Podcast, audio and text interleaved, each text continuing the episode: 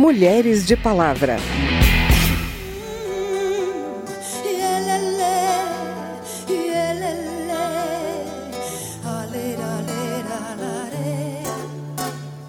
Veja você, arco-íris já mudou de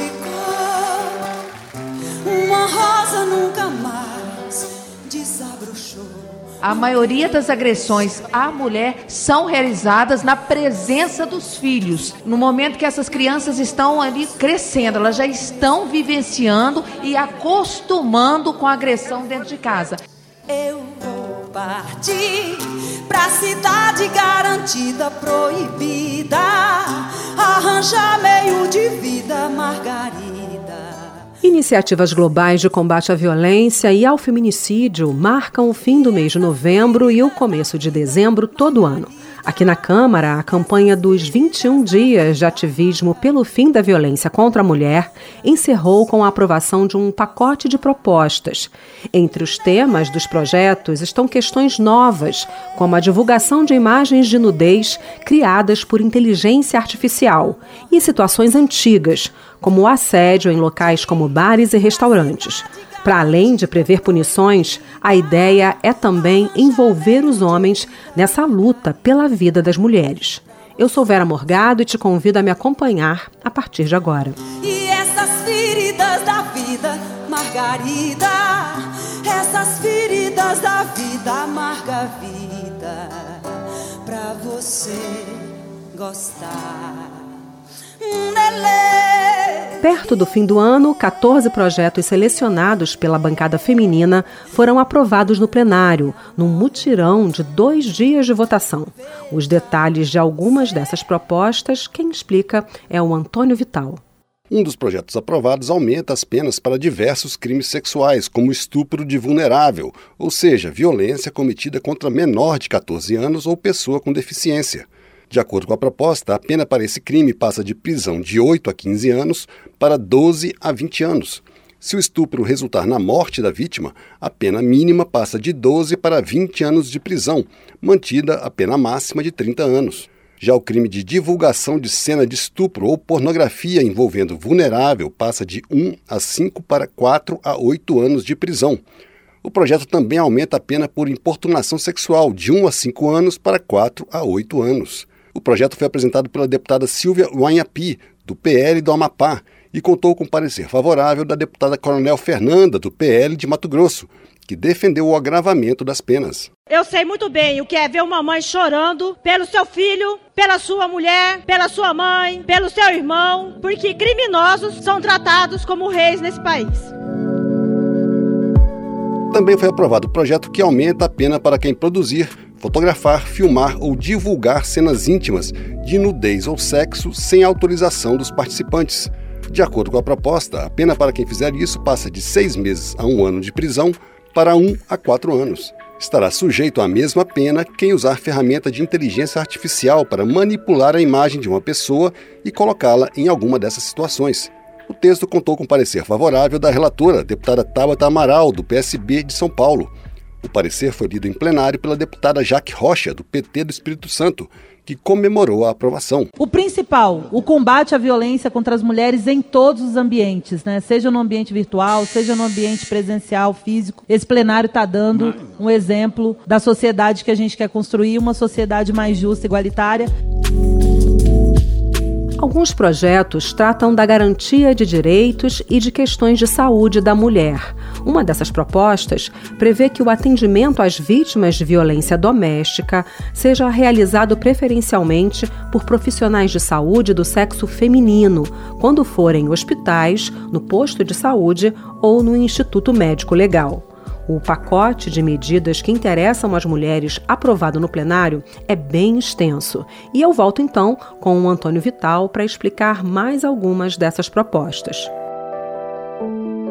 Outro projeto aprovado retira do Código Penal o atenuante, ou seja, a possibilidade de abrandamento da pena para jovens com menos de 21 anos e idosos com mais de 70 anos condenados por crimes de violência sexual contra a mulher. A deputada Laura Carneiro, do PSD do Rio de Janeiro, autora da proposta, disse que o fim do atenuante é um avanço. Na verdade, nós acabamos com a prescrição dos crimes contra a dignidade sexual que tratam especificamente da prescrição maiores de 70, menores de 21. Nós avançamos na proteção da mulher brasileira contra a violência. Também foi aprovado o projeto que autoriza o juiz decretar a prisão preventiva de acusados de crimes previstos na Lei Maria da Penha, sem a necessidade de pedido do Ministério Público ou do delegado, o projeto teve como relatora a deputada Soraya Santos, do PL do Rio de Janeiro, que defendeu a importância de uma decisão rápida da justiça a favor da segurança da mulher. O Brasil ainda é o quinto país no mundo que mais machuca suas mulheres. E essas mulheres não podem ficar esperando passar por outro juizado ou qualquer requerimento que impeça. A decisão tem que ser automática. E esse Congresso já tem dado sinais disso. Quando nós, por exemplo, permitimos a retirada do agressor de casa pelos delegados. Não é uma questão de competência, é uma questão de justiça. Foi aprovado ainda projeto que aumenta em até um terço a pena por violência doméstica praticada na frente de crianças. Para a deputada delegada Ione, do Avante de Minas Gerais, essa é uma situação comum nesse tipo de ocorrência. A maioria das agressões à mulher são realizadas na presença dos filhos. No momento que essas crianças estão ali crescendo, elas já estão vivenciando e acostumando com a agressão dentro de casa. E, portanto, muitas vezes aquele menino, aquela menina já se torna um menino agressivo, ou ela é uma menina agressiva, e ele aprende desde cedo a agredir mulheres. Todas essas propostas seguiram para a análise dos senadores, menos uma que já tinha sido debatida nas duas casas e agora pode virar lei. Depende só da sanção do presidente da República. Inspirado numa iniciativa que existe na Espanha, o projeto cria o protocolo Não é Não de proteção a mulheres e prevenção a casos de importunação, assédio e violência sexual em casas noturnas. Durante os debates, a relatora, a deputada Renata Abreu, do Podemos de São Paulo, justificou a necessidade das medidas. Cerca de dois terços das brasileiras entrevistadas relatam já terem sofrido algum tipo de assédio em bares, restaurantes e casas noturnas. 53% das entrevistadas já deixaram de ir a um bar ou balada por medo de assédio e apenas 8% frequentam regularmente esse tipo de estabelecimento sozinha. E 41% só se sentem mais confortáveis na presença de um grupo de amigos. Para a deputada Maria do Rosário, do PT do Rio Grande do Sul, as regras beneficiam também a prestação de serviços nesses locais. Não é não. E a palavra da mulher tem valor. A palavra de uma jovem mulher de uma mulher em qualquer idade, em qualquer ambiente. E aqui nós estamos legislando de modo especial sobre ambientes de diversão que aqueles que atuam nesses ambientes querem também oferecer um ambiente seguro. O texto define os direitos das mulheres que frequentam eventos, inclusive os esportivos, que vão a bares, restaurantes ou qualquer outro estabelecimento de grande circulação de pessoas. Define também os deveres dos responsáveis por esses locais. Entre os direitos estão de ser prontamente protegida depois de relatar um constrangimento ou violência. Também o direito de ser imediatamente afastada do agressor. E ainda de ter auxílio dos estabelecimentos para acionar os órgãos de segurança pública. Já os estabelecimentos devem manter funcionários capacitados para agir em caso de denúncia de violência ou assédio e ter um serviço de filmagem do local. Devem ainda criar um código próprio para que as mulheres possam alertar os funcionários sobre a situação de violência. Com a aprovação do texto final do protocolo Não é Não, fomos ouvir o Sindicato Patronal de Hotéis, Restaurantes, Bares e Similares, o Sindobar. Quem falou com a gente foi o Jael Antônio da Silva, presidente do sindicato aqui do DF. Aqui no Distrito Federal, nós já temos três leis que estão em vigor já há algum tempo, desde 2020, 2021, e que nós já estamos trabalhando nisso junto à nossa base. Ou seja, muitos estabelecimentos já estão preocupados com isso e já colocam em, em prática. Alguns você vai nos banheiros das mulheres, já tem alguns cartazes, dependendo do tipo de ação é, que está previsto na lei. Por exemplo, aquele de você apresentar a mão e ali você colocar uma. É, fazer um X nessa mão, demonstrando que de alguma forma você não está confortável com a situação de abordagem.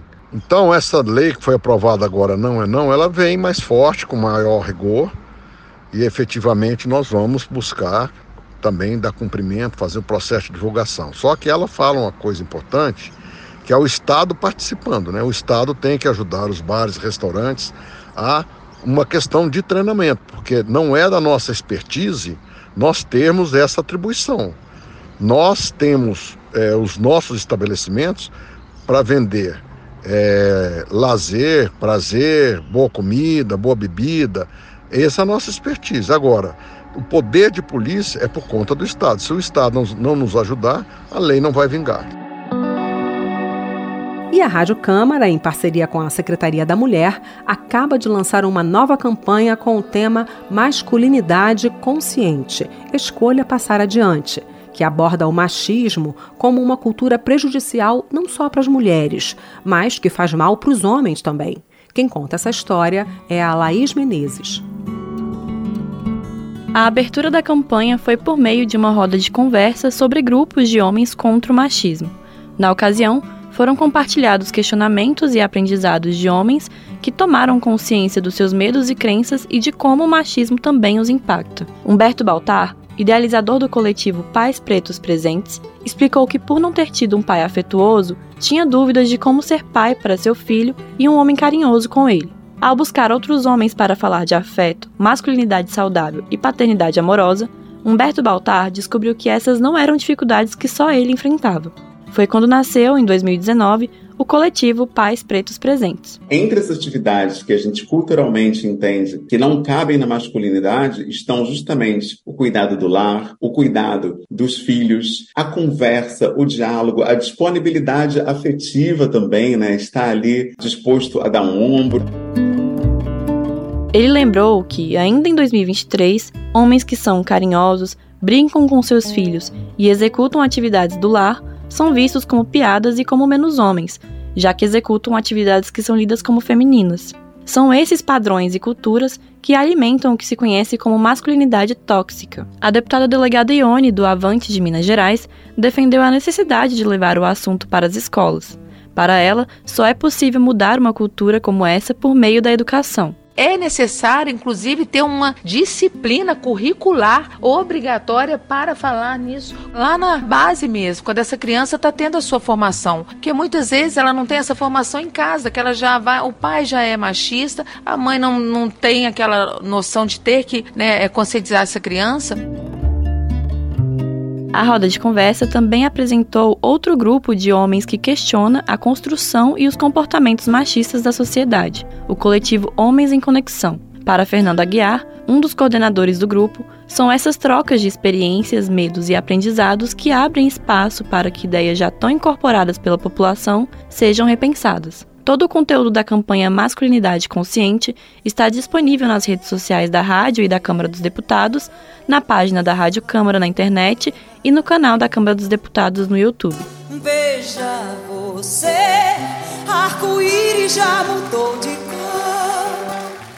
Uma rosa nunca mais desabrochou. E esse foi o Mulheres de Palavra. Nesse programa a gente ouviu a música Veja Margarida, do Vital Farias, na versão da Elba Ramalho.